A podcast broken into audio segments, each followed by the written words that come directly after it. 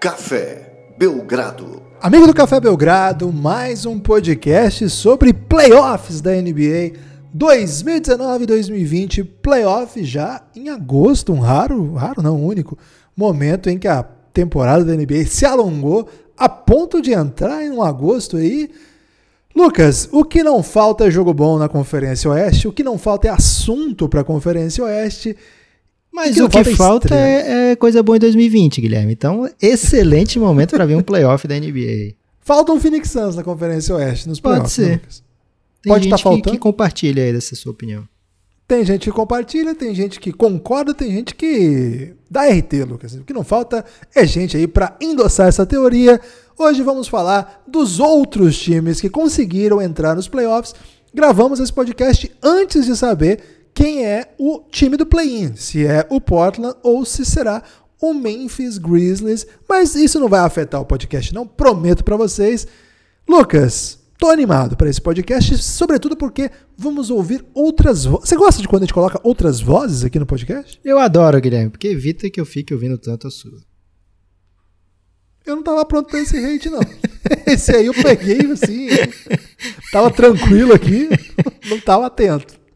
Eu pensei que estava dentro da nossa cota aí de ofensas, você tinha levantado a bola para isso, então perdão, não era meu objetivo real de ofender, apenas aí o que a gente faz para jogar para a torcida, né, Guilherme? Porque as pessoas têm que escolher Team Nepopop ou Team Givas, com quem você tá nessa, espero que sejam todos Nepopop. Ok, vou, vou deixar assim por enquanto, porque afinal o seu time não foi pro playoff, né, Lucas? Eu, eu não tenho time, né? Então você tá sofrendo muito mais do que eu. Ok. Vamos lá para as questões já? Vamos para questões, delongas? são questões de áudio, reforçando que para participar tem que ser apoiador insider. Então, se você ainda não é apoiador insider, a grande a grande falha aqui é sua, né? Então, não não hate o, jogo, hate o jogador que é o Gibas. Como assim, velho? tô, tô abrasileirando aí algumas traduções, Guilherme, até com erro proposital aí para deixar todo mundo tumultuado. Vou começar logo aqui, Lucas, você tá muito tumultuado. OK né, Pop Gibas. Vocês acham que é, Nurkic e Lillard, porque a ordem tem que ser essa, né? Primeiro o melhor, o que faz mais diferença, e depois o, o segundo melhor. E a gente pode ver que só foi Nurkic entrar que o time engrenou. É, eles têm capacidade de levar uma série contra o Lakers para o jogo 7 e ainda mais. Você acha que consegue é, vencer essa série? Falo isso porque o Lakers é o time mais badalado, o de melhor campanha do, do Oeste. Então eu queria saber a opinião de vocês. Você acha que realmente tem a, a jogo nessa série? O Rodrigo Felipe já lançou a braba aqui, Lucas. Você pode responder. Grande abraço pro Rodrigo Felipe. Cara, é o seguinte: o Lakers teve uma defesa excelente durante a temporada. É, não apresentou essa defesa ainda na bolha. É, talvez a bolha tenha servido mais para o Lakers observar quais jogadores eu posso contar aqui para compor o elenco? É o J.R. Smith? É o John Waiters? Né? São perguntas aí bem complexas que o Lakers tem que responder. É, acho que não dá pra gente pensar que esse Lakers, que o, o jogo do Lakers na bolha é o que vai ser dos playoffs, né? Porque se for isso, de fato, o Lakers tem uma grande chance aí de passar sufoco no primeiro round. Do outro lado vem Nurkic, vem Lillard, vem CJ McCollum, a gente não sabe se ele tá 100%, mas certamente ele vem. É, talvez não venha nada disso, talvez venha o Memphis distraidamente, mas com a pergunta do Rodrigo Felipe em relação ao Blazers, acho que é, o Lakers apresentou durante a temporada motivos para o torcedor não ficar preocupado. Agora é muito difícil a gente não se preocupar, quem está torcendo para o Lakers no caso, é, quando a gente tem uma memória tão recente aí de atuações ruins, né? atuações pebas. A gente estava na coletiva do Lakers, Guilherme, em várias delas, e recentemente, por exemplo, depois de mais uma derrota, é, pro Kings, o, o coach estava satisfeito com o que o time fez, né? Não, foi uma evolução em relação aos últimos jogos, não sei o quê. Não é hora de estar tá em evolução, né? É hora de estar tá já é, no veneno, já está já tá pronto para as guerras que virão. E o LeBron, especificamente, não apareceu no mesmo ritmo que é, que é o que foi a última memória que a gente teve do LeBron, né? A última memória que a gente teve do LeBron foi: eita, esse cara tá fazendo uma run para ser o MVP da temporada.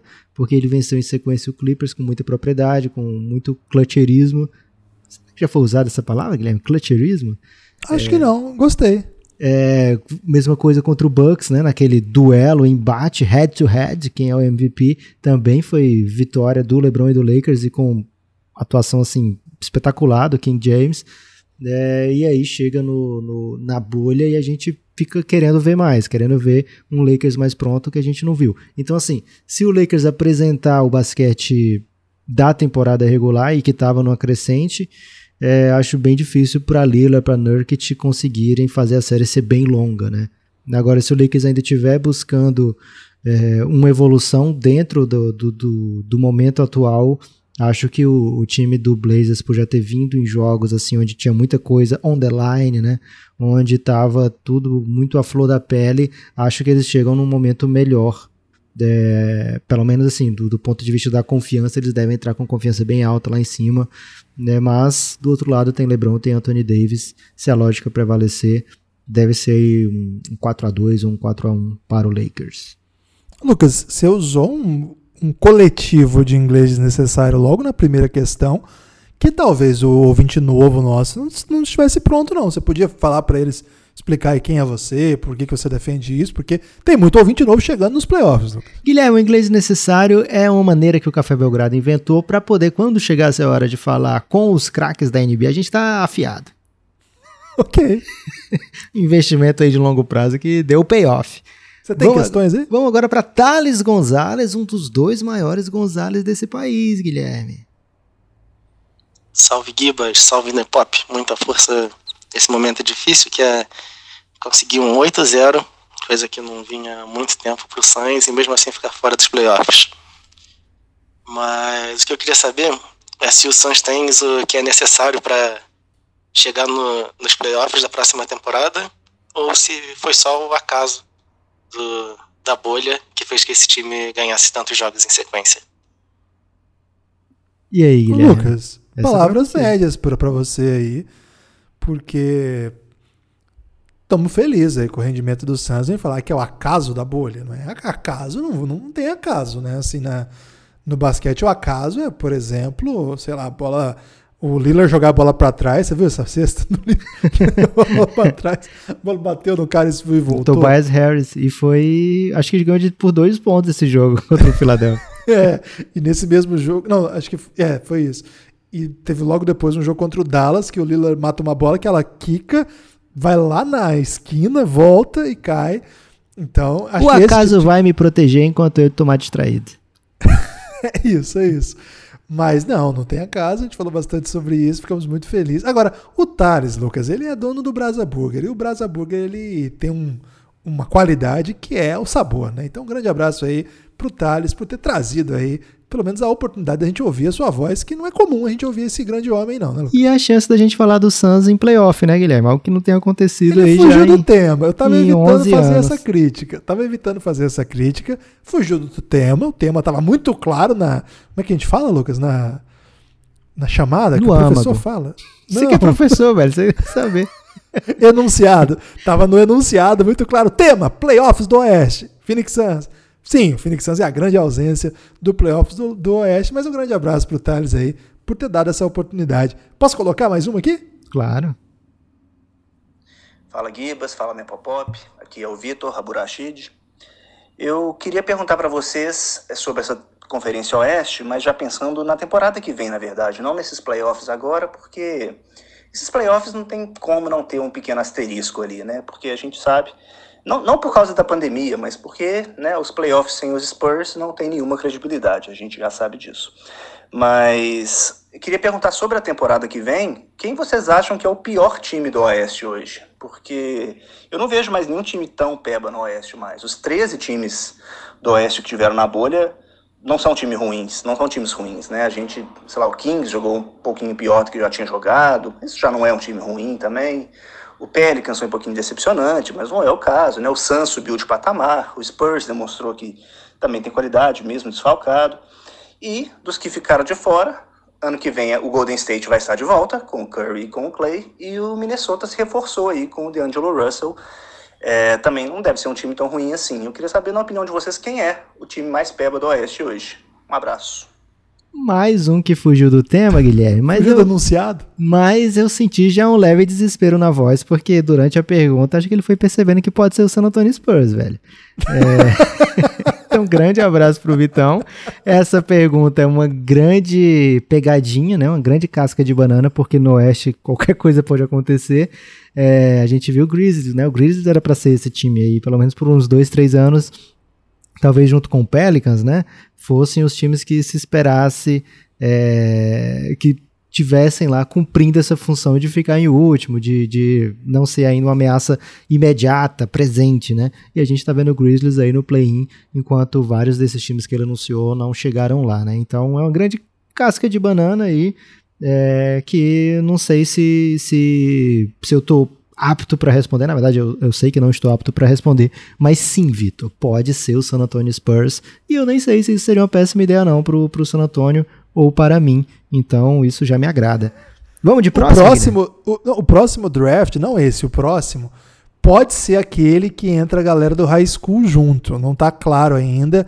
Muita coisa se embaralhou por conta desse ano, o que tá acontecendo. A gente não sabe nem se vai ter temporada universitária de basquete. Então, a NBA já deixou de boa que até 2021 não vai ter isso aí. Né? Então, a escolha de 2021, que seria bem badalada, até agora está garantido que não vai ser a que vai entrar jogador via high school ainda.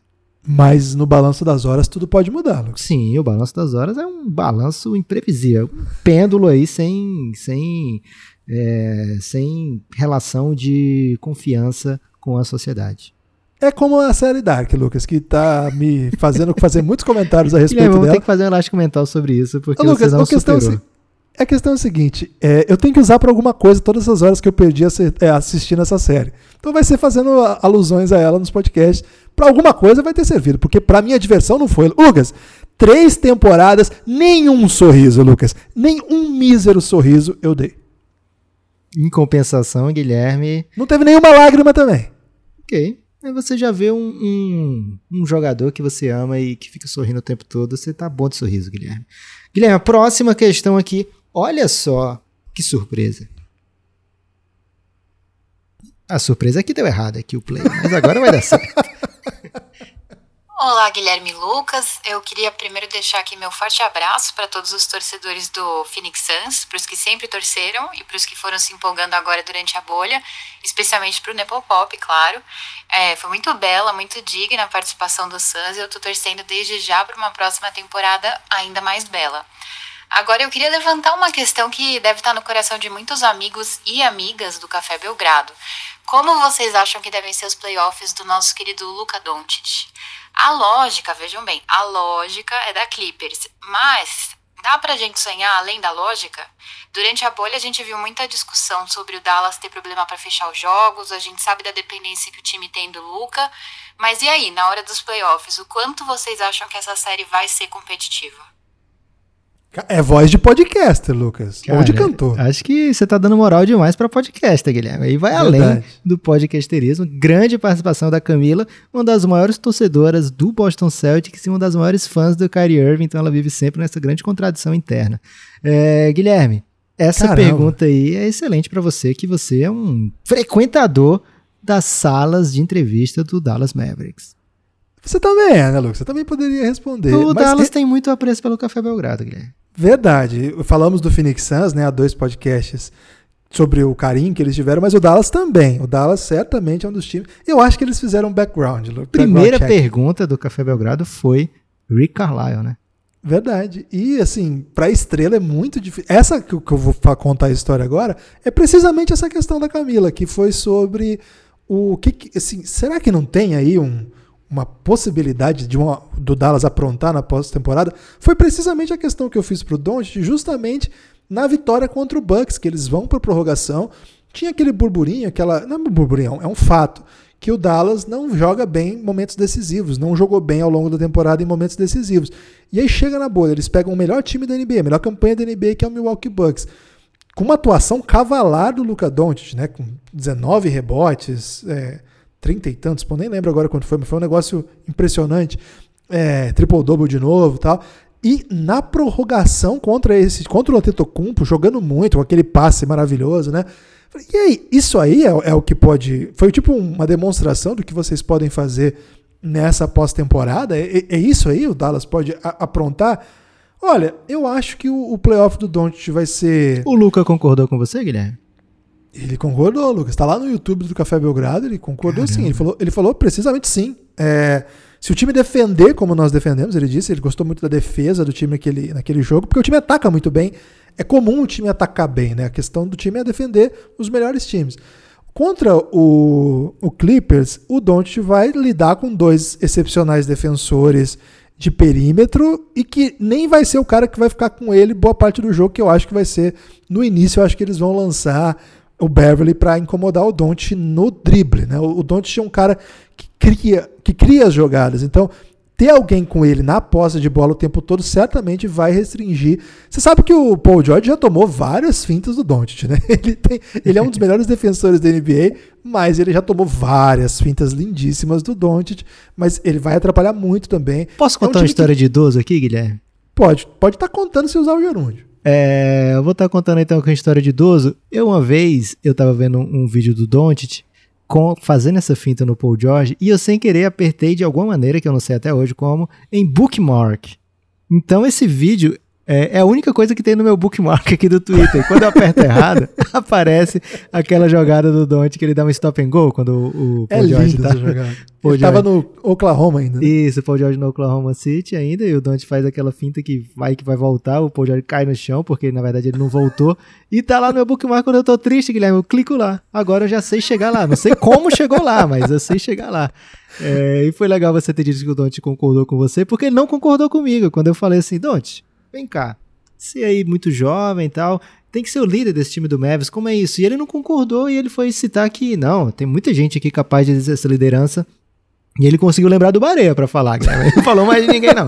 É, mas ele falou do Bareia e é de fato, se você passar pelo roster do, pelo roster do, do Dallas, você vai ver pouquíssima experiência em playoff, né? Né? Então acho que esse vai ser o grande peso e acho que isso é um grande ok também, porque essa, o que o, o Mavis está construindo aí não necessariamente é para 2019, 2020 o que vier é um grande achado já.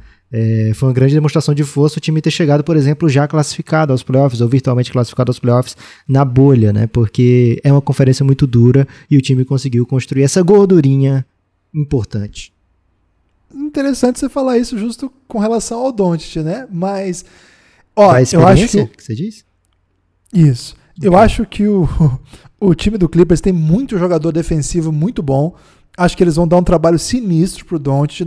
Eu, assim, acho que é importante a gente saber que é o primeiro playoff dele. Ele vai ficar com a bola o tempo todo, então ele vai errar bastante, mas certamente o volume vai fazer com que ele sempre faça coisas belas. Então eu tô num hype impressionante, assim, eu tô muito curioso.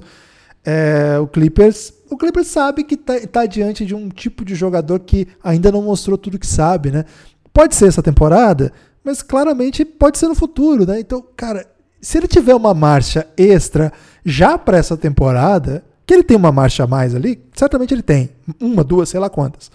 Será que ela já está pronta para esse playoff? Aquele Doncic contra o Bucks é, fez parecer que sim. Cara, vai ser uma baita história se essa, se essa série se alongar. Mas o favoritismo é do Clippers. Mais que seis jogos já é mérito para o Dallas. É o primeiro ano sem o Novitz que o time já volta para o playoff. Essa é a grande história. Então, acho que o, que o Mavis, não sendo varrido, não tomando assim um 4 a 1 contundente, já vai ser uma baita história. 4 a 2 para cima, baita vitória para o Mavis. E, cara, se conseguir levar sete jogos, conseguir ganhar uma série, vai ser uma história magnífica. Tá pronto para a próxima, Lucas? Quem vem aí, Guilherme? E aí, meus queridos amigos Neto Top e Gibbons, Dave Moura falando aqui. E é uma pergunta simples. Visto que ontem o nosso querido Portland, com aquela defesa michuruca, cedeu nada mais nada menos que 87 rebotes ofensivos para o Jared Allen. E também supondo que Portland principalmente o Lillard, vai carregar esse time para os playoffs contra o Memphis no play. É, por que eu deveria falar com o meu amigo Ayrton, que está muito aflito pensando nisso, que essa mesma defesa não vai ceder 140 pontos por, em todos os jogos para o Anthony Davis ou Anderson Davis, como diz o meu querido Nepo Primo, e o LeBron James. Um abraço para todos, um beijo e é isso, meus amigos. Tchau, tchau. Mais um ouvinte aí já considerando o Portland passando no play-in. É, pode acontecer mesmo, isso deve acontecer. Cara, o, o Portland vai ter que meter um louco absurdo ofensivo aí para poder fazer esses jogos renderem bastante. E acho que é jogo pro Portland é, ceder mesmo algumas coisas pro, pro, pro Lakers e manter a pontuação alta desses jogos, né? Acho que o segredo aí pro Portland é realmente fazer o jogo ter um pace alto, fazer o jogo ter uma canseira maior. O Lakers tem LeBron James, tem Anthony Davis, mas se você der uma olhada no elenco, não é dos mais qualificados, né? Tem jogador cascudo, tem muito role player, mas é, fazer o que o LeBron faz em uma escala menor, mesmo em escala menor, já não tem muito, né? Então vai ter que precisar muito do LeBron, precisar muito do Anthony Davis. Então, se tiver um pace alto, tiver muita posse por jogo, vai manter esses jogadores mais ativos, mais cansados e talvez seja é, um, dos, um dos trunfos aí do Portland para fazer essa série render como falei na, na, resposta anterior, acho que o Lakers tem um potencial defensivo aí e um potencial de cadenciar o jogo também que vai incomodar o Portland e ou Memphis se vier e, e deve acabar levando a, a, melhor. Mas acho que o, o Ayrton, que é o, o, proprietário do perfil Blazers Brasil, ou Brasil Blazers, é o bom dos dois lá. É o melhor perfil é o dele. É, então, acho que ele tem motivo para estar tá preocupado, mas ao mesmo tempo satisfeito, né? Se chegou aos playoffs, quer dizer que deu muita coisa certa na bolha e não era uma garantia antes dos, da bolha acontecer. Então, acho que de qualquer maneira termina numa nota positiva essa temporada do Blazers, passando de fase mais ainda, né? Vamos para a próxima, Guilherme? Vamos para a próxima. O que, que você tem? A próxima aqui é do Elton, um rapaz que causou furor, Guilherme, esses dias. É o Tinho Carioca, Lucas. É o Tinho Carioca, torcedor do Fluminense e do Memphis. Vamos ver o que ele aprontou. Fala, Lucas. Fala, Guilherme. Queria perguntar para vocês por que, que o Memphis, que ano passado trocou o Marc Gasol, não renovou com o Conley, trocou de técnico, tinha um caminho que indicava para reconstrução, mas esse ano brigou não só na bolha, mas na temporada inteira para estar tá nos playoffs. Tem tanta antipatia dos torcedores dos outros times, time tão jovem que joga tão bonito. Excelente questão, Guilherme. Pois é, eu, eu acho que o, o Memphis. É porque nessa bolha começou assim, concentrou a torcida de todo mundo pelo que o Lillard estava fazendo e pelo que o Suns estava fazendo, e quem tomou distraído foi o Memphis, mas de fato durante a temporada, o Memphis foi meio que o queridinho da galera, né? O, o Jamoran, o grande momento né, que o Jamoran jogou, aquela sequência de janeiro, de várias vitórias, o time ganhando do Lakers, né? Foi, eu lembro que foi um jogo que deu muito barulho.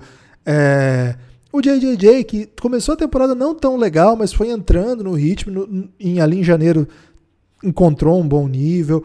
Acho que é um time que pela, pela novidade também do jeito de jogar, né? Começou trouxe o Valanciunas do banco, acelerou, mais analytics, com muito, assim, com muito talento mesmo, assim, e com essa toda essa essa novidade, né? Um time que era para ser um time de tanking, um time que para draftar bem o ano que vem, continuar um longo processo, de repente virou um time que, cara, agora esses caras vão se meter nos playoffs aí acho que acho que o Memphis, é, quando a gente lembrar dessa temporada, vai ser lembrado com carinho, com respeito. É que essa reta final especificamente rolou a, a, turma da galera, né, Lucas? Misturou várias, vários grupos aí. E aí o Memphis, como, como um time ainda sem grande base de torcida, acabou ficando tomando distraído aí. Mas agora tem o Eltinho aí que vai liderar essa massa, Lucas. E, e tá lá, garantiu a vaga porque precisamente venceu o Suns três vezes na temporada, né? Três Não vezes. só fez com que o time tivesse o melhor, um recorde igual, porque se tivesse perdido uma delas, o Suns estaria com a campanha melhor, como também garantiu o critério de desempate. É, acho que o, o sentimento maior, Guilherme, é porque o Memphis não fez uma boa bolha, né? E aí chegar para brigar por uma vaga vindo de um 2-6 e esses, essas duas vitórias assim, em situações muito específicas é, e já sem o JJJ, que é um, um, grande ponto de carisma aí desse time, acho que deixa a galera meio ressabiada com o que eles têm a oferecer para esse play-in. E todo mundo quer muito jogo, né, Guilherme? Então, se o jogo do play-in for uma grande vitória, assim, desanimada do Portland, vai, vai ser um pouco de anticlímax perante o que vinha se desenhando no play-in. Lucas, Desculpa, mais né, um- Sitting Games. Isso, mais uma questão do, do Giannis agora, do Elcio, não é o Elton. questão é o do Giannis Elcio. não pode, Guilherme, porque é Conferência Leste. Não, Lucas, o Giannis é o nosso grupo institucional de apoio negando o nosso inimigo Como é que a pessoa entra nisso, cara? É só apoiar o Café Belgrado com 20 reais, o apoio Insider. Se você não quiser apoiar com 20 reais, eu vou falar, reflita um pouco, será que não vale a pena? Porque é muito legal lá, hein? Você pode apoiar com 9 reais e ter acesso a todo o conteúdo de áudio que a gente produz, cafébelgrado.com.br.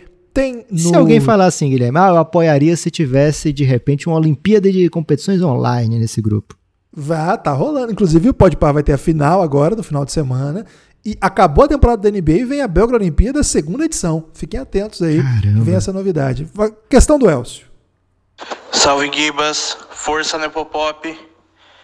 Esse Clippers vai ser um monstrinho que prometeu e não saiu da jaula ainda ou fomos enganados esse tempo todo? E aproveitando deixar meu abraço público para a galera do Giannis que me recebeu bem demais. Quem não tá apoiando o Café Belgrado ainda tá moscando demais e perdendo momentos maravilhosos. Abraço. Caramba, Só o Elcio faltou ele botar a hashtag ad, né? Pra dizer que é um post publicitário. E aí, Lucas, o que dá pra dizer aí do Clippers? O monstrão vai sair da jaula? Cara, eu não compro muito essa ideia de que o Clippers não, não jogou o que sabe ainda na temporada, não. Afinal, a campanha do Clippers é excelente. Tem jogos memoráveis, bateu o Lakers várias vezes nessa temporada, né? Foram, assim, bateu no Natal, bateu na estreia, depois perdeu as outras duas, mas causou um impacto assim do tipo, caramba, o Lakers não vai vencer esse time nunca, né? É muito forte para LeBron James e Anthony Davis, é, porque além de Kawhi Paul George tem um grande elenco, né? Então assim, eu concordo com o Elcio quando a gente pensa que quando a gente olha o elenco, vê o que esse time fez ano passado sem Kawhi, sem Paul George e olha esse ano, é, muita gente imaginou, ah, tinha que ser o primeiro do Oeste, tinha que ter a melhor campanha, tinha que chegar como favorito claro e absoluto. Mas duas coisas, né? Primeiro, o Clippers está seguindo o que deu certo com o Toronto Raptors de usar medidas é, cautelosas de Kawhi Leonard, né? Assim, focar no que é realmente importante, que são ah, os playoffs, os jogos de pós-temporada.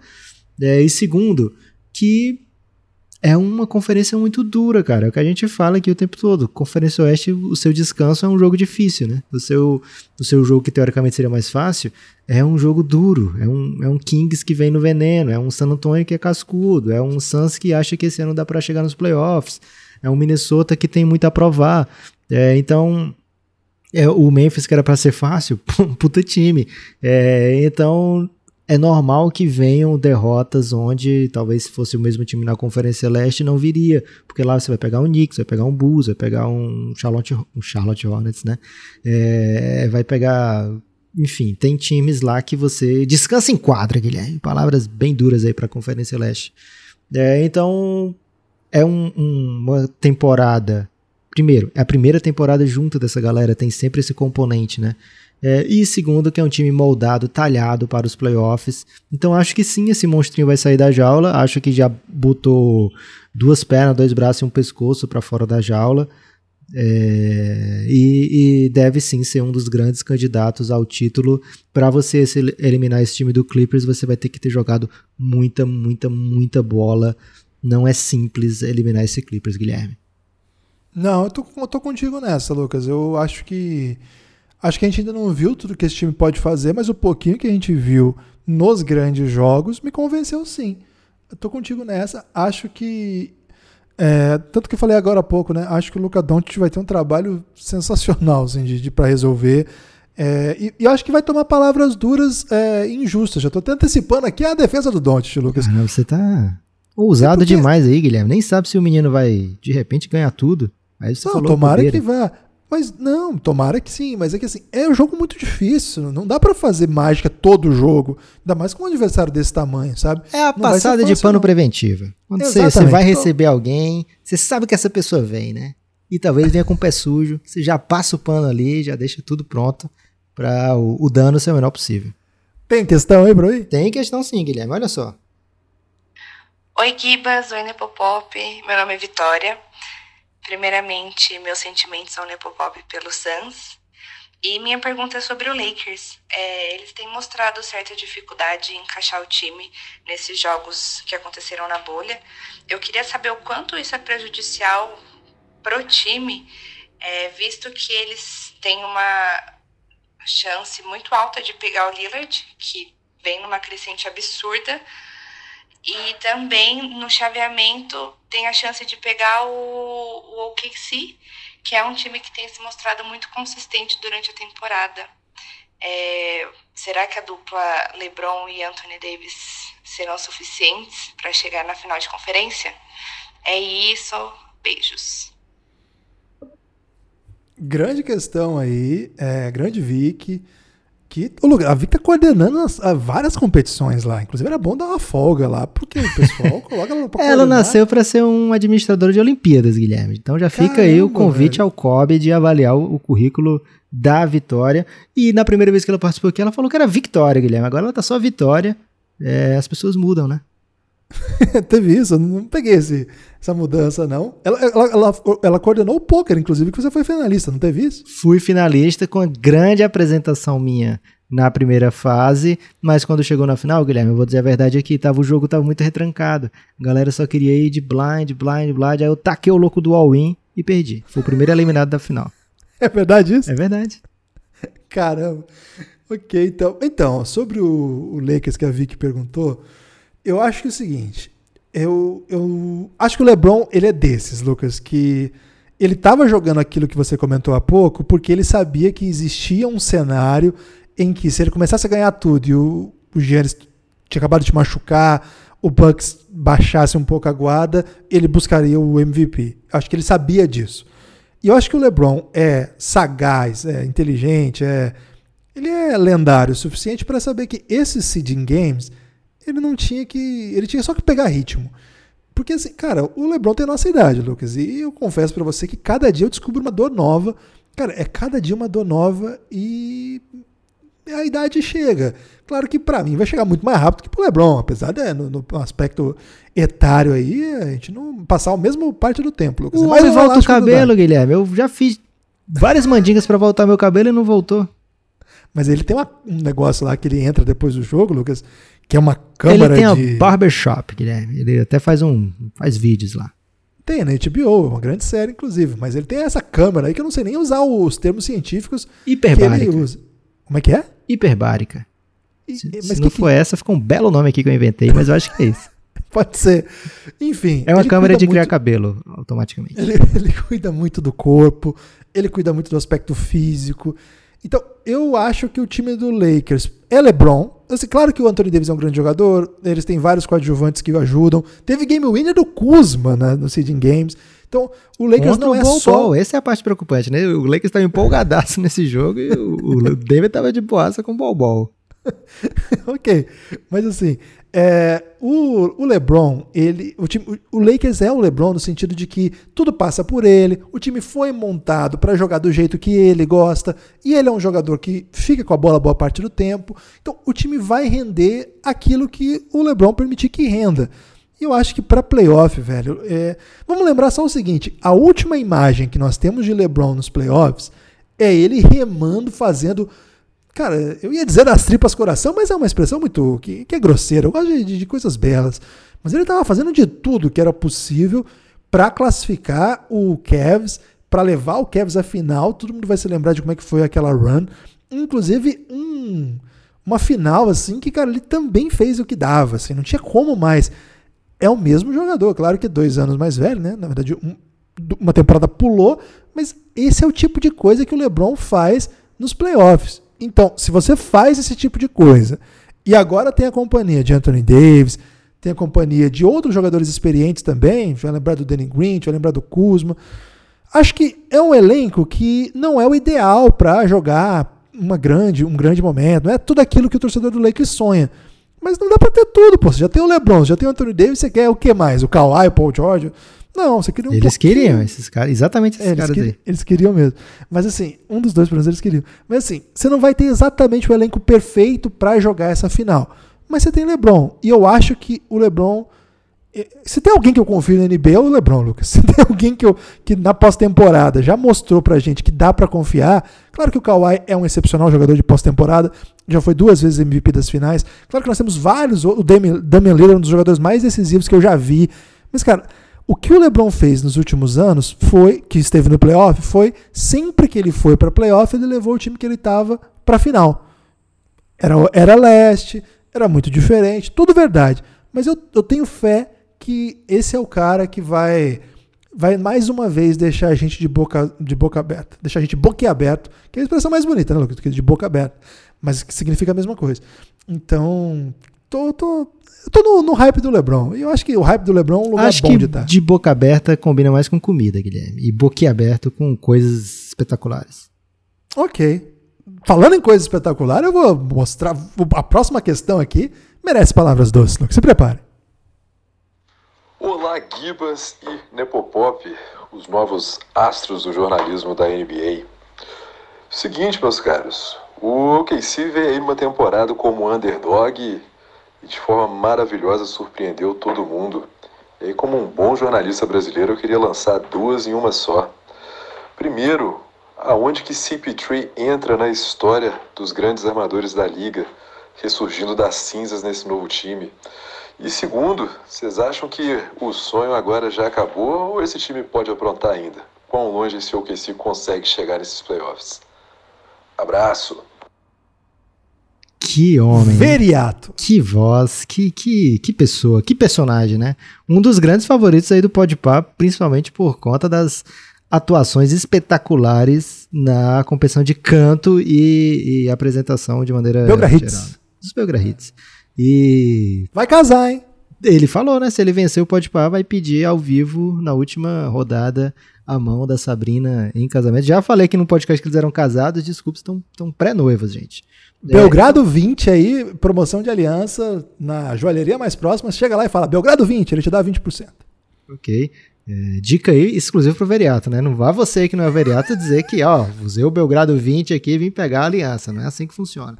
É, agora, sobre a questão, Guilherme, verdade. O OKC é, era visto pelo próprio GM, aí isso é importantíssimo a gente ressaltar e lembrar sempre, né? O próprio GM manda uma carta aberta, tipo o que o Santos fez agora recentemente, dizendo, ó, vamos ser peba, né? Essa temporada aí a gente não tá querendo nada não, desculpa aí, sei se vocês estão acostumados aí com Kevin Durant, Russell Westbrook, James Harden, estão é, mal acostumados aí com muitas vitórias, mas esse ano a gente vai dar um tempo, vai ser peba. Esse era o conteúdo, esse era o conteúdo da carta aberta com essas mesmas Escreve palavras, peba. Como é que é peba em inglês? Era essas mesmas palavras, só que equivalentes em inglês, né? Em inglês eu poderia até dizer, Guilherme. Agora, no sotaque de OKC, que o pessoal pode aprender muito bem lá na série Tiger King, que eu não vou sofrer sozinho, o Guilherme fez assistir isso aí, então vou sair indicando para as pessoas É assistirem muito também. melhor. Você ri e chora muito mais do que Dark no Tiger King. Você ri. Não sei que ó, alguns momentos dá pra rir, você chora quando acaba, Guilherme. Você percebeu que perdeu muito tempo assistindo aquilo ali Cara, e só viu, Tá só viu errado gente nisso. ruim, só viu coisa Não, aí tudo bem, não vou dizer que tá errado. Mas vai dizer que não é muito não dá muito mais motivo pra sorrisos e lágrimas do que Dark. Você tá errado. Ok. Zorro Total também, Guilherme. É... Que A pessoa que ri com o Zorra Total vai ter que conversar comigo aqui. Eu quero provas. Guilherme, tem quadro do Zorra Total que é capaz de fazer alguém esboçar um sorriso. Ok. É, então, o. Não sei agora, tá? Faz muitos anos que eu não assisto.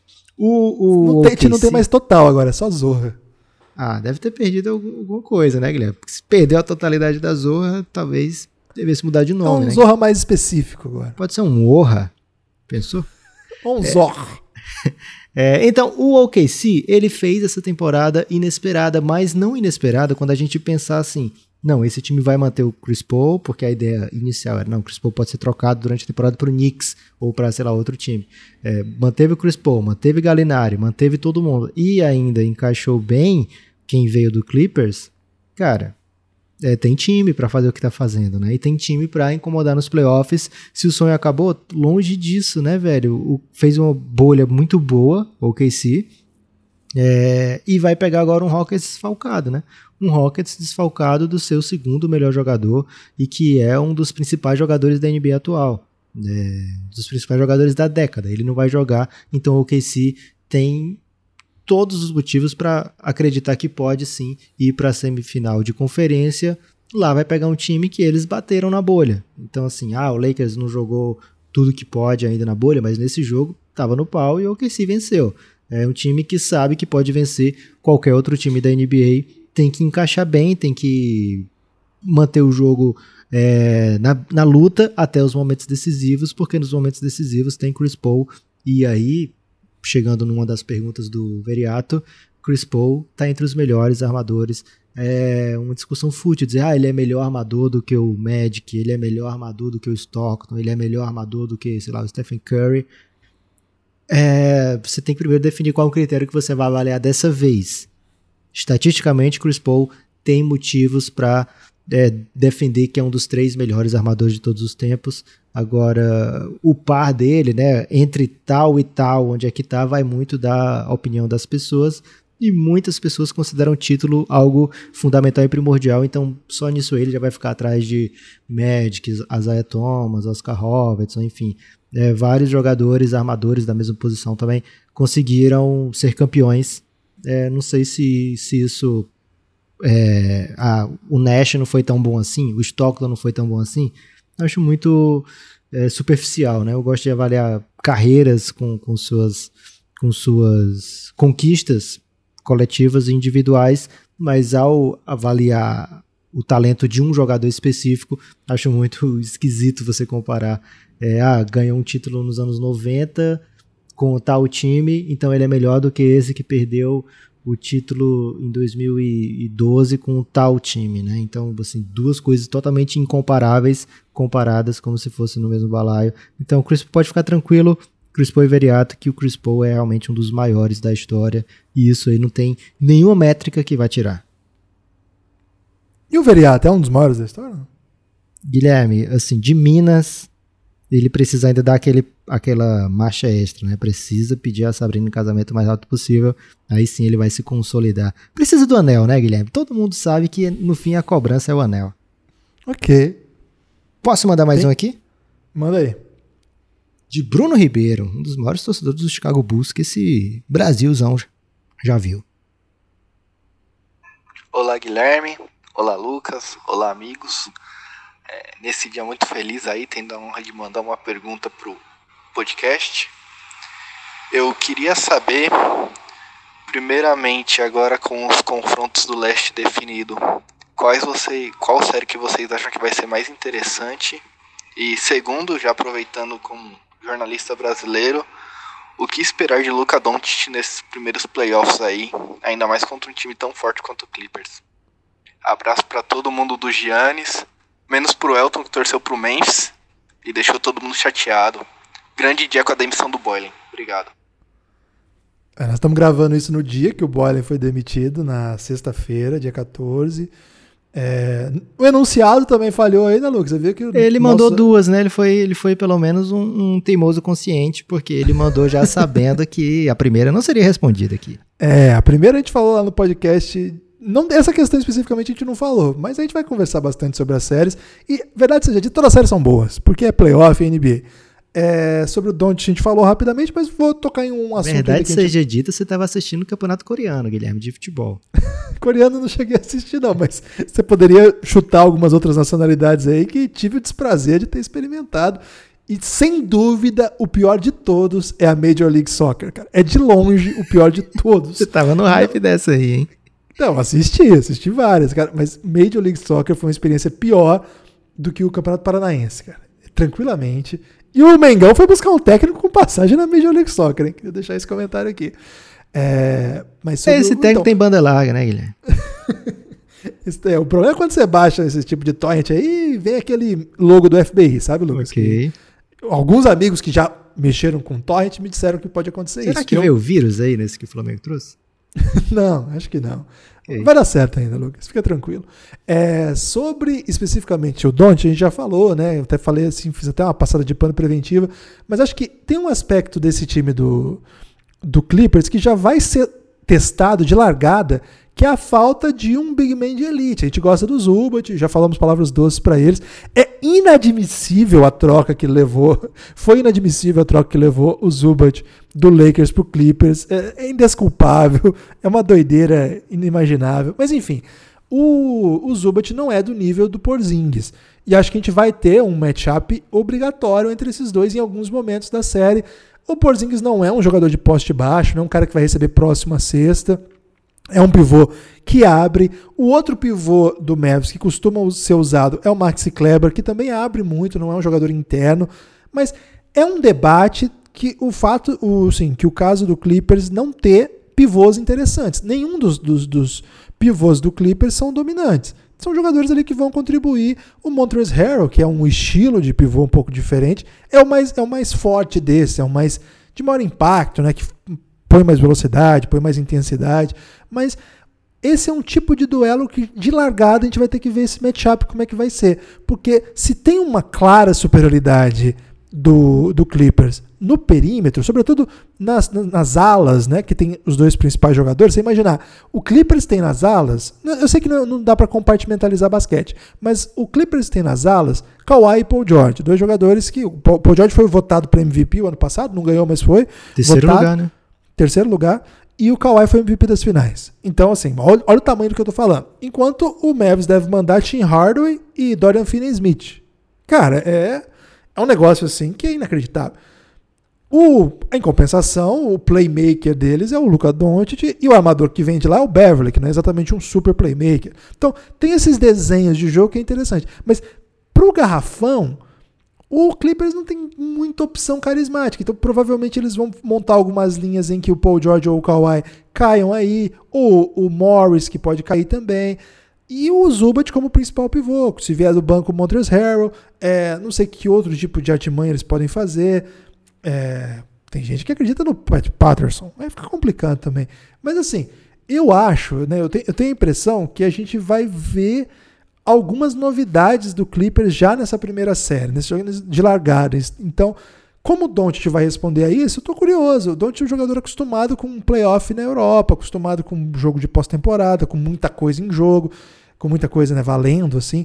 Então, cara, é, a minha expectativa é muito alta, né? Já falei isso uma vez nesse podcast, mas como foi retomada a pergunta, eu quis expandir um pouco a análise aqui, trazendo esse detalhe, Lucas. Vamos para a próxima? O, queria aumentar um pouquinho, Guilherme. O KP, o, ele tem tido uns jogos. Estou muito íntimo, né, Guilherme? Que todo mundo chama de KP lá nas coletivas, então a gente tem que. acaba adaptando também. Então, o KP, ele tem tido jogos absurdos do ponto de vista ofensivo nessa bolha, né? Assim, uma mão super calibrada e vai sim ser uma peça chave para o sucesso do Dallas nesses playoffs, nessa série. O que a gente viu o Portland fazer para contra-atacar isso foi atacá-lo agressivamente no pick and roll o tempo todo, né? Então, é, o, o, Dallas é, defensivamente tinha que passar o tempo todo por cima da screen, né? Quando o Lila estava com a bola, vinha a screen, o que, trazendo sempre o Porzingis para marcação, né? Para ele ficar marcando o Lila e o Dallas tinha que tentar de alguma maneira, não pode passar por baixo né, da, da screen, não dá para você fazer com que o, o, marcador do Lila passe por trás do Porzingis e do jogador que vai fazer a screen, porque senão o Lila vai arremessar de três livre. Né? Então ele tentava passar por cima é, para ficar colado no Lila e o tempo todo falta no ato do arremesso, né? porque o Lila percebia, sabia que esse jogador ia tentar fazer o contato para não perder o Lila de vista, então falta o tempo todo o lance livre. Então KP foi muito atacado nesse jogo. Era um jogo que eu estava muito investido emocionalmente, porque, na minha opinião, era a maior chance do Blazers perder a vantagem para o Phoenix Suns.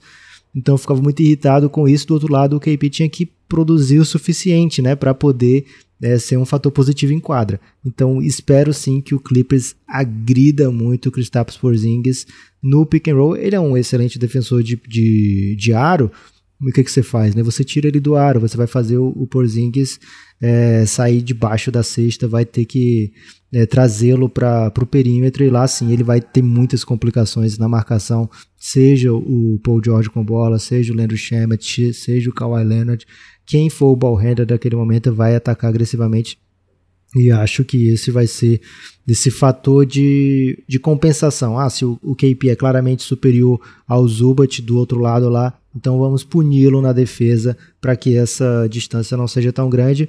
E Doc Rivers, né, cara? Doc Rivers tem uma história incrível na NBA e certamente tá de olho aí nesse título pelo Clippers que ganhar pelo Boston, Guilherme, todo mundo ganha, né? Quase todo técnico que passa pelo Boston em algum momento foi campeão por lá, porque realmente é uma máquina de fazer título, pelo menos já foi, né? É, nesse século só um título.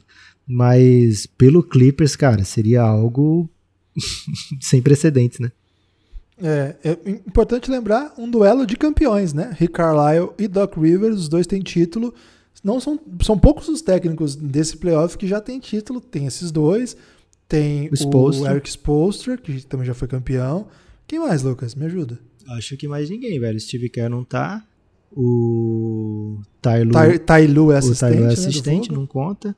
Frank Vogel não foi. Coach Bud é. não foi como, titu, como técnico, né? Foi como assistente. Assistente. Acho que a gente já falou todos. Brett Brown não foi. É, nem o Quinn Snyder, nem o Mike D'Antoni, infelizmente. Nem o Billy Donovan, nem o Mike é. Malone. Ficamos então, dois dos aí. três. Dois dos três, se a gente não tiver esquecido de alguém, muito nonsense aqui, mas dois dos três técnicos dessa série é, dois dos três técnicos campeões da NBA que estão nos playoffs estão nessa série o que aumenta aí, pelo menos, dessa. Aquela frase, né, Lucas? Sabe porque já esteve lá. E, cara, parece brincadeira, mas isso faz diferença sim. Sim. Saber ganhar em playoff é um, é um aspecto interessante. Um aspecto Porra, o Nick certamente... Nurse, velho. Você falou se não tiver algum nonsense, esse é o mais nonsense de todos. É atual campeão, atual verdade. Atual campeão, Nick Nurse, bem lembrado. E se tiver mais algum mais nonsense? Não, agora não tem mais não. É então vamos lá. Questão para você, Lucas. Gibas, Oine Pop, é, Luiz, de BH. Eu queria saber o que vocês acham que pode ser o teto desse OKC nesse playoffs. Eles conseguem aprontar, eles conseguem é, chegar mesmo a uma, a uma final de conferência, algum, alguma coisa grande assim nessa temporada, maior do que os playoffs no caso. É, e o que vocês acham da temporada do Shai e do CP3?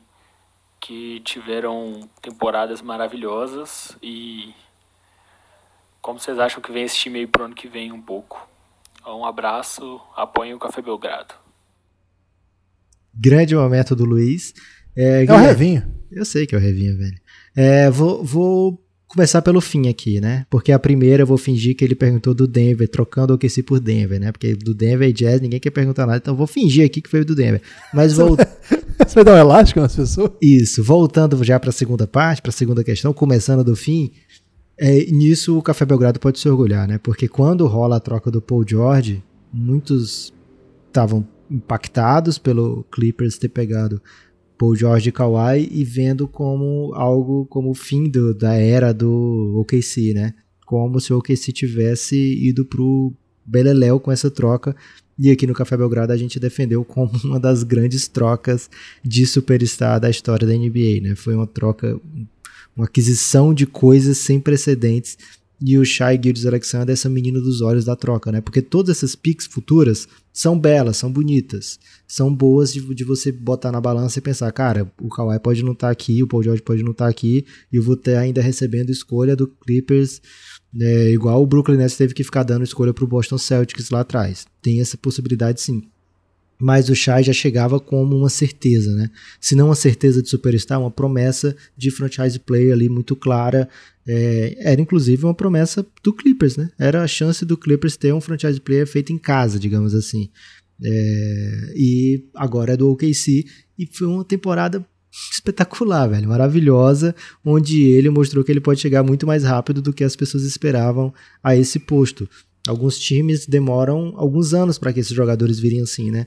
O Devin Booker ele faz uma temporada incrível de novato, é, mas demorou para ele chegar no status de hoje, né? De agora All-Star, de jogador que é um óbvio franchise player, né? Demorou, apesar de vários sinais claros desde o começo é, logo depois ele vai ter aquela temporada onde ele faz 70 pontos no jogo. No ano seguinte ele também um dos grandes pontuadores. É, mas agora, depois da bolha, é que, mesmo já depois de se All-Star, é que Devin Booker é visto, opa, esse menino aí, é, como tem gente se incomodando que ele tá no Suns, né? O Draymond Green querendo que ele vá para um time de verdade, etc. Então, alguns jogadores chegam muito jovens na NBA, e foi o caso do Devin Booker, pode ser o caso do Shai, e demoram um pouco para ganhar esse status de franchise player, mas o Shai Gildes Alexander é um desses jogadores, tem um desses potenciais, um grande achado e já fez uma temporada maravilhosa, incrível. Chris Paul sem palavras, né? Quando ele tá saudável, ele é um dos melhores jogadores da NBA. A gente vai lembrar no All-Star Game, ele chegou meio como para compor o elenco e como o time queria ganhar, ele ficou jogando, velho. Jogou, acho que mais do que todo mundo lá. É, e jogou pra caramba naquele jogo, né? Era um jogo diferente de All-Star, porque de fato tava valendo ali, a galera queria vencer. E ele foi um dos principais jogadores em quadra, fazendo é, jogadas vitoriosas o tempo todo, né? Então, é uma temporada incrível desses dois jogadores. Um grande momento aí pro Thunder reavaliar o seu futuro. Talvez não fosse da maneira como eles esperavam, porque eles vão fazer uma reconstrução, talvez, né? Enquanto com, com o bonde andando, uma reconstrução bem difícil, mas que já aconteceu e pode acontecer novamente. É, é perigoso, Ciro. É perigoso, Guilherme. Tem que ter profissionais altamente capacitados. É, o Thunder tem talento para isso. E o Nuggets, a outra parte da pergunta aí do Revinho, o potencial do Nuggets de chegar, se pode chegar em final de conferência, etc. Pode sim, velho. É duro por quê? Porque eles vão ter um adversário à altura nessa fase e é, é, é até poético que eles se enfrentem, né? Não só porque pela rivalidade presencial, são dois times muito próximos um do outro, né? Dois estados próximos e, e rivais por, por afinidade mesmo. É, mas também porque eles tiveram temporadas Primeiro, antes da temporada começar, tinha hype nos dois times. Durante a temporada, eles foram melhorando e encontrando o melhor jeito de jogar. E nenhum dos dois fazem uma bolha segura, muito em função dos desfalques, né, das ausências é, e não, não, de não conseguir ter um encaixe imediato e perfeito. Né? O Jazz, você falou com várias pessoas de lá, Guilherme. Eu também falei com o técnico sobre a ausência do Bogdanovic, e é muito mais do que os pontos que ele fazia, né? É porque eles não têm nenhum jogador similar. Então não dá para tentar jogar da mesma maneira que jogava antes. Não dá, simplesmente não dá. Eles estão tendo que reinventar uma forma de jogar. E o Nuggets é, começou a bolha jogando com cinco pivôs, botando o Jokic de amador. Né? Então realmente estava né, sem, sem o, o time ideal para botar em quadra. Foi uma bolha esquisita do Denver Nuggets. Mas agora é outra coisa, agora é playoff e eles têm mais uma vez uma chance de chegar no segundo round de playoff.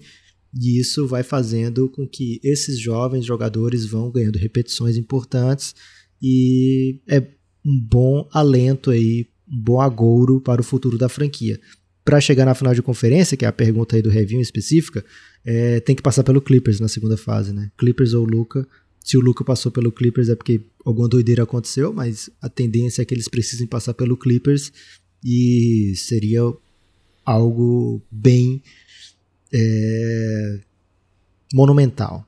Quem vencer Bem monumental é bom, hein? Quem vencer esse Clippers, Guilherme, vai ter conquistado algo digno de uma canção do Vasco da Gama pro Juninho Pernambucano.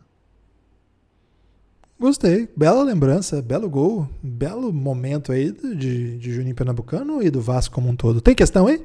Tem a última questão aqui, Guilherme, mas não menos importante, a não ser que seja menos importante, eu não sei porque eu ainda não ouvi, mas é do Tiago Cardoso, então imagino que seja tão importante quanto. Vamos ver. Olá, Guilherme. Aqui quem tá falando é o Tiago Cardoso, vou me identificar pelo sobrenome porque tem uma grande quantidade de Tiagos aí no Giannis. É, primeiramente, força no Pop e desejo bom dia, boa tarde, boa noite para todos os apoiadores do Giannis menos o Elton. É, para falar de playoffs do Oeste, acho que a gente já pode desconsiderar o Grizzlies para esse podcast não envelhecer, né? E como o único torcedor do Jazz, vou trazer para pauta que ele não deve aparecer. É, minha questionamento é assim, o Jazz não vai ter muitas chances contra o Nuggets pelos desfalques, mas a dúvida é: vocês acham que o desempenho do Jazz caiu significativamente somente pela ausência do Boganovic? Você acha, vocês acham que pode ter também um, algo a ver com o relacionamento entre Mitch e o Gobert ou o time realmente não tinha profundidade e ficou sem força com o desfalque? Abraço de um apoiador muito feliz e satisfeito. O Thiago brilhou intensamente. Caramba, Thiago, eu falei que devia não ser menos importante. E certamente não foi, né? Cumpriu a expectativa. Caramba. Que áudio. Que áudio, um dos melhores áudios aí. O, o MVP do pré-playoff, esse áudio, essa sequência aí. Eu não sei porque a voz da Camila, Guilherme, foi uma coisa assim também. É, que deixou a gente boquiaberta. Profissional, né? Profissional. Profissional né? Foi, foi um nível assim. É, era do rádio, Lucas. Não foi. Falei podcast errado. Era do rádio. Verdade. Acho que ela é... passou algum tratamento nessa voz aí antes de mandar o áudio. É, é, ou não, né, Lucas? Ou a pessoa é natural, né? Já, já vem assim. E grande abraço para todos que mandaram áudio, né? Porque a gente fica muito feliz quando recebe essas questões. Recorde feminino hoje, hein? Foi, excelente. Tomara que sempre continue crescendo. Ô Lucas, o Thiago, ele mandou uma questão que é interessante a gente falar, porque ficou muito debate sobre o, o, a relação do Gobert e do Donovan Mitchell depois do episódio do coronavírus. Um episódio inacreditável, né? Um episódio, sim, bizarro, que todo mundo se lembra. Se você não se lembrar, procura aí. Vamos retomar isso. Agora, verdade seja dita, o, a, a relação do Gobert com os seus companheiros não é exatamente maravilhosa já há algum tempo no sentido prático do jogo. Ele andou reclamando antes de tudo isso acontecer do, do tanto de posse que ele tinha no ataque, né? Touch, tanto de vezes que o time jogava para ele, ele acha que tinha que ser mais envolvido no ataque, etc. Até teve alguns momentos da temporada que ele foi, mas então eu acho que isso não dá para descartar. A gente não tá ali muito no ambiente, no dia a dia para falar disso, mas assim, sinceramente, eu acho que não não, isso não afeta o rendimento em, em quadra objetivamente para mudar tanto assim de meses para cá. Seria uma coisa mais estrutural, mais ampla. E o fato é que esse ano o Jazz teve muita dificuldade de jogar bem para incluir na rotação os novos jogadores. Né? Claro que o Bogdanovic jogou muito. É, para quem não viu, vai lá no nosso YouTube, a entrevista que o Lucas fez, né? A pergunta que o Lucas fez para o Snyder é muito boa, a resposta dele é excelente, é uma das melhores até agora, explicando a importância do Bogdanovich, etc. Mas assim, verdade seja dita, o time não soube muito bem o que fazer com o Mike Conley. Em dado momento da temporada, o Mike Conley, que é um dos melhores armadores da NBA, teve que vir do banco para dar certo o sistema. O Joe Ingles é um cara que lidera muito bem quando ele está com a bola, mas joga num time que o Mike Conley precisa da bola, que o Donovan Mitchell precisa da bola. Então, Acho que é um time que trouxe muito talento. Eu estava muito, muito no hype desse time. Mas chega no playoff mesmo. Você viu que o próprio torcedor do Jazz já está achando que vai ser eliminado. Eu não tenho tanta certeza, não. Eu acho que o, que o Nuggets é um grande time. Acho que tende a evoluir ainda nos playoffs. O ano passado já foi a sete jogos no segundo round. Quer dizer, foi a sete jogos no primeiro round e no segundo round. Poderia ter feito a final de conferência. E seria bem interessante, acho que seria, daria um jogo até mais interessante do que foi. É, então, eu acho que o Nuggets é o favorito sim, mas acho que o Nuggets também tem algumas situações que não estão muito claras, né? A gente não sabe que tipo de time que vai jogar. O Jamal Murray voltou durante o, a, o Seeding Games né, a jogar. O Gary Harris, eu não sei se ele vai estar tá na rotação. Acho que tem outros jogadores pedindo passagem. O Will Barton não, não tá para jogo. Então, eu não sei que tipo de time que o, o, o Nuggets tem para nos mostrar. Ele trouxe algumas novidades que eu achei maravilhosas. Né? O Michael Porter Jr. se tornou uma peça interessantíssima, né, Lucas? Uma pena, Lucas, só faltava ele, ele acreditar na ciência, né? Porque se não fosse, se, se ele acreditasse na ciência, a gente ia ser, ia ser um protegido nosso, né? Não porque ele andou falando besteira na época lá do Doncic também. Mas enfim, como tá jogando, cara, como ele tem eh, talento, como ele corta, né, assim, para receber passes do Jokic, ele de um lado, Murray de outro, cara, esse ataque vai ser legal de ver. Então, que tipo de ajuste que ele vai fazer? O Bol de repente virou uma coisa, né? Vai estar tá na rotação. O Denver descobriu algumas armas meio que na reta final que fazem com que a gente fique assim, cara, esse time certamente tem alguns tem algumas opções que a gente não conhece ainda. Isso é um ponto positivo, porque se você quer jogar playoff, você tem que jogar bem, você tem que jogar em alto nível. Agora, em contrapartida, você tem muita coisa para resolver, então, né? Você está chegando num momento desse e está fazendo mudança fulcral na, na rotação, é que tem muita coisa para ser resolvida. Então, não estou tão certeiro assim que vai ser uma série fácil para o Denver. Acho que o Denver tem favoritismo, mas eu gosto muito do Snyder, eu gosto muito desses jogadores do Jazz. Eu teria um pouco mais de confiança, viu, Thiago? Forte abraço aí para você, gostei muito do seu áudio. Tenho mais uma aqui, Lucas. Você quer? Tá pronto? Eu queria só dizer o seguinte, Guilherme, participar bastante, né, tanto eu como você, das coletivas do Jazz, essa questão é levantada de vez em quando, né? E o, o Queen Snyder ele fala que é muito interessante refletir.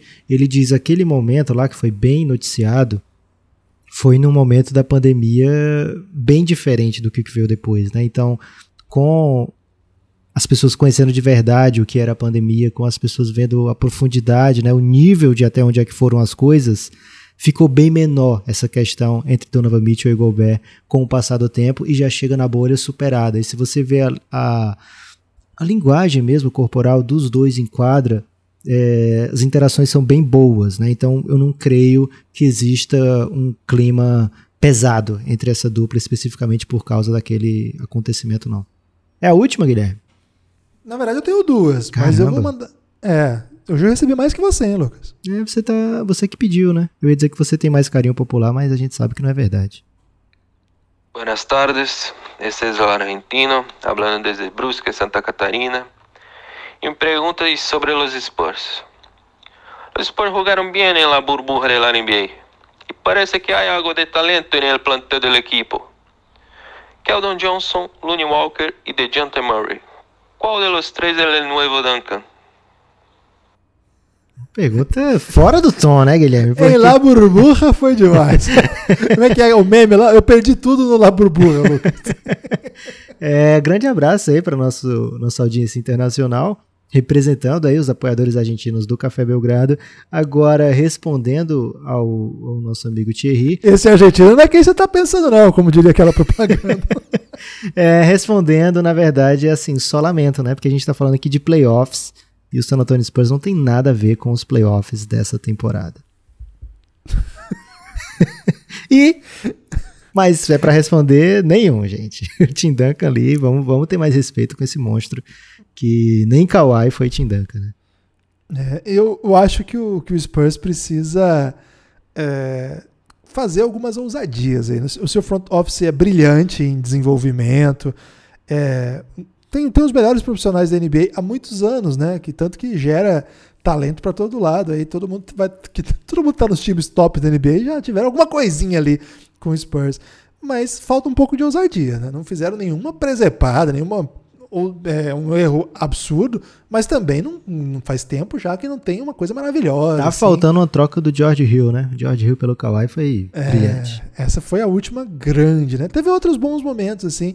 Mas, por exemplo, a troca que eles foram obrigados a fazer do Kawhi, não acho que foi ruim. Pegaram um talento legal, pegaram o DeMar DeRozan. Guilherme, playoffs, por favor. Qual é a última pergunta? Não, mas vamos dar essa moral pra aí, os torcedores do Spurs estão tristes, Lucas. Tem que dar essa moral pra eles. Tão tristes mas... pelo quê, velho? Os caras ganharam cinco títulos nesses últimos mas 22 anos. Mas é por isso, Lucas, é por isso. Você vê alguém do Hornets triste?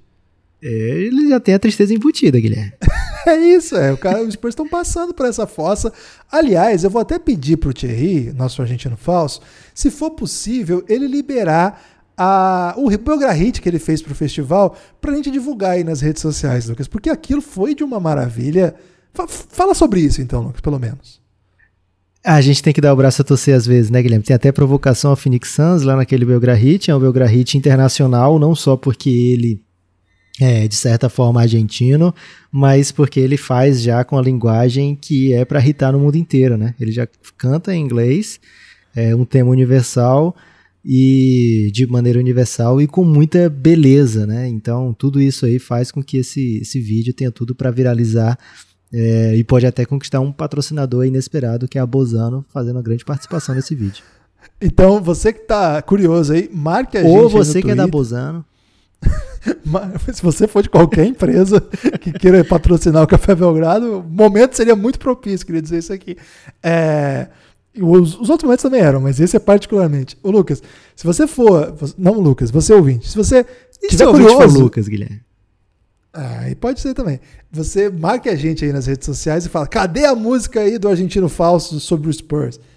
Faça isso, porque daí eu dou o print, mando para ele e ele libera essa grande você não canção. quis deixar as pessoas acreditarem que ele era argentino mesmo, cara. Tava nesse, nesse caminho aí você cortou. É, é, a gente trabalha com jornalismo verdade aqui, mesmo que um seja sociólogo e outro contador, Lucas. O importante okay. é o jornalismo verdade. A última minha aqui, você não tem mais nada mesmo, posso mandar de novo, né? Sim, acho que sim. Fala galera do Café Belgrado, aqui é o Rafael Souza do Rio de Janeiro. Eu queria saber de vocês sobre a série que promete ser a mais disputada aí entre Houston Rockets e Oklahoma City Thunder. Essa série do Chris Paul contra o antigo time, o Westbrook contra o antigo time também vai pegar fogo. E queria saber de vocês com essa coisa do Westbrook não começar a série, né? Esse perdeu o comecinho da série que tá no, no Injury Report. Se se vocês acham que se ele demorar para voltar pode ser tarde demais, já que esse OKC tá encaixadinho, é, tá jogando uma bola que no começo da temporada eu pelo menos não esperava que eles fossem jogar com esse elenco, e aí surpreendendo todo mundo. É, é isso, grande abraço aí, e quem tá ouvindo e não for apoiador ainda tá perdendo tempo, que vale muito a pena, apoia o Café Belgrado, grande abraço.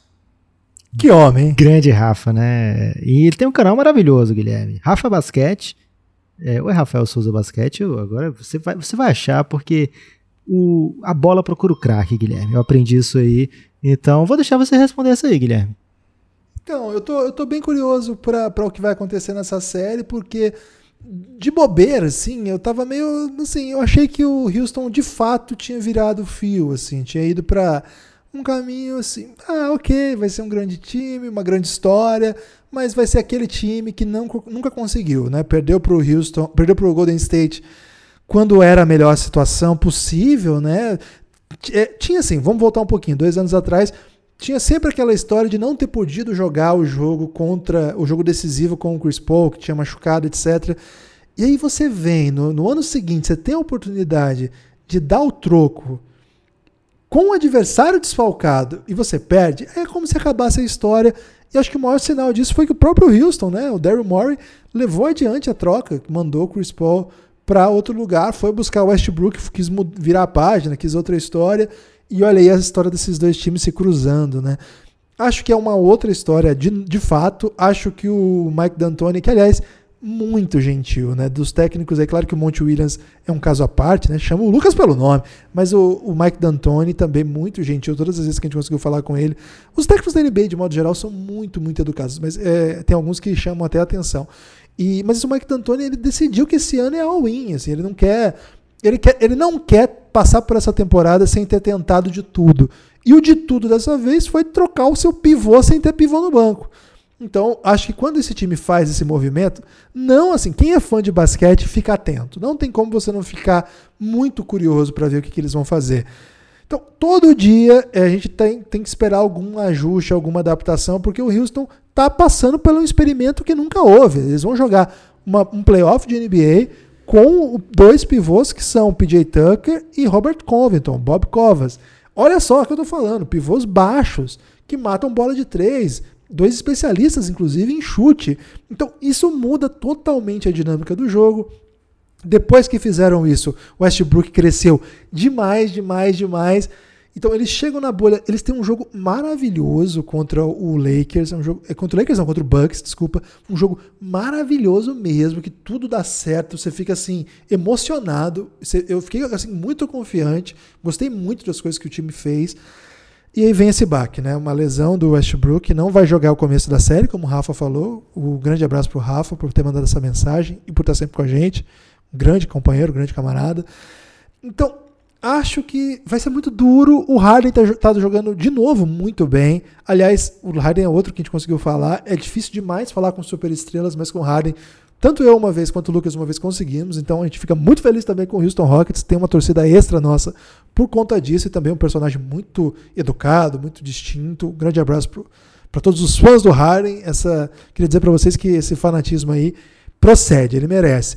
Agora, em quadra, o Harden vai ter que fazer essas coisas que ele está fazendo, 50 pontos, 60 pontos. Sem o, Westbrook, vai ter que vai precisar de ajuda, né? Recentemente o Austin Rivers fez um jogo que ele virou assunto.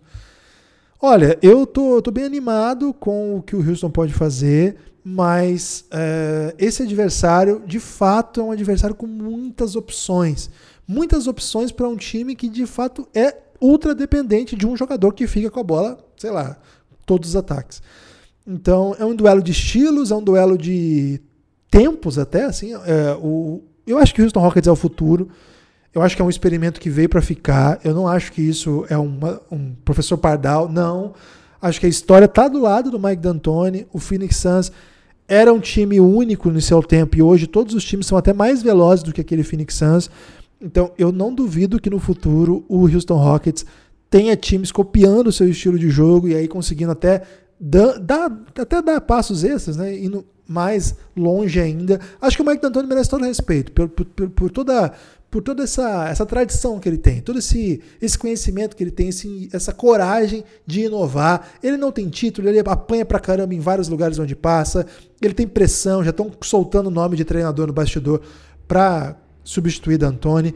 Mas, cara, eu tô com o D'Antoni, é, vou torcer para eles nessa série, mas mais do que isso, assim, acho que vou, vou, torcer por esse modelo de jogo que eu acho muito legal, muito e é distinto. Eu não quero que todos joguem assim, mas acho que é um modelo que, que inova, que promove elásticos mentais, sabe? Que promove novidade. E isso sempre vai ter minha defesa. Lucas, fiz uma grande ode aqui a Mike D'Antoni.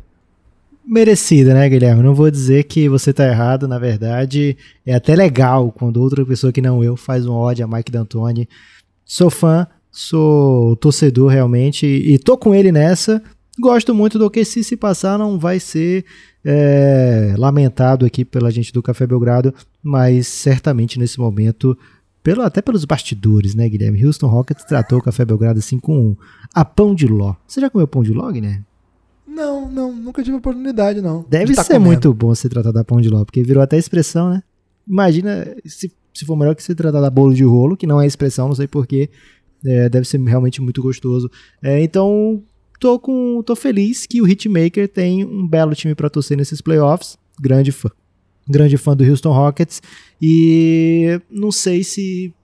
Ah, beleza, perdeu o Westbrook, ele é demais. Mas o time depende muito é do Harden mesmo, né? Depende, ele, ele é feito para que o Harden faça funcionar esse esquema de jogo. Até jogou bem sem o Harden algumas partidas nessa temporada também. É, é um elenco muito único, muito quase esquisito de se botar em quadra, mas estou com você nessa que o diferente precisa ser apreciado também no basquete. Vencemos Lucas, todas, eu, Guilherme? Todas, mas eu queria dizer assim que eu procurei aqui o perfil do Rafa para fazer a propaganda aqui. É no, é no, Instagram, né? Ele deu uma inovada nisso aí, é, sendo jovem, né? E eu, Lucas, o Instagram atualizou tudo agora, eu tô totalmente perdido. Ah, não. Então não mas procura aí Rafa Souza que vocês vão achar, porque o homem é brabo.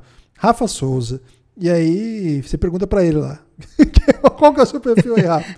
que vale a pena, o cara manja demais. É, tem alguma coisa com basquete, não? Acho que é Rafa Souza Basquete, acho que é por aí você vai achar bem. Isso é hora do Instagram atualizar e trazer uma nova, um novo design, Lu? Mas Guilherme talvez tenha criado até uma expectativa maior, né? Talvez se a gente falasse de, rapidamente aqui de passagem, o ouvinte nem fosse lá procurar. E é agora ele tem... virou um assunto. Você tem destaque final, Lucas? O meu destaque final, Guilherme, é Cara, muito obrigado a todo mundo que mandou palavras doces ao Phoenix Suns, que torceu junto, que abraçou a causa, que curtiu esse 8-0. Foi maravilhoso, inesquecível, brilhante. Como já falei antes, é, era a única maneira da gente sair invicto dessa bolha, foi, foi demais. Invictos, Chico feliz, eliminados, Chico triste, mas é, o apoio da galera foi realmente marcante. Hoje a gente está gravando ainda no, na. O que dia é hoje, Guilherme? Sexta? Acho que é sexta, né? Sexta-feira, 14 de agosto. Sexta-feira, 14 de agosto, é o, o dia pós-bad. E, na verdade, a bad já nasce nesse dia, né? Porque o jogo terminou mais de meia-noite. E hoje é dia de Marília Mendonça e de ver os lances de Devin Booker. Mas com essas mensagens de apoio e de carinho, muito obrigado. As coisas ficam mais fáceis de atravessar. E você, Guilherme, qual o destaque final? Você não tá feliz de estar tá perdendo o que, que o Messi tá fazendo, não, né? Ô, Lucas, o pior de tudo é que, na verdade, eu fui olhar agora aqui o placar do jogo. Tá 4 a 1 pro Bayern no intervalo. eu falei para você, velho. Vai dar Olha Alemanha. Vai dar Alemanha e França dos dois lados. Lá vem eles de novo. 4 a 1 no primeiro tempo. É, se não teve pingado nesse Será jogo. Que o Boateng deixou o Messi no chão, velho?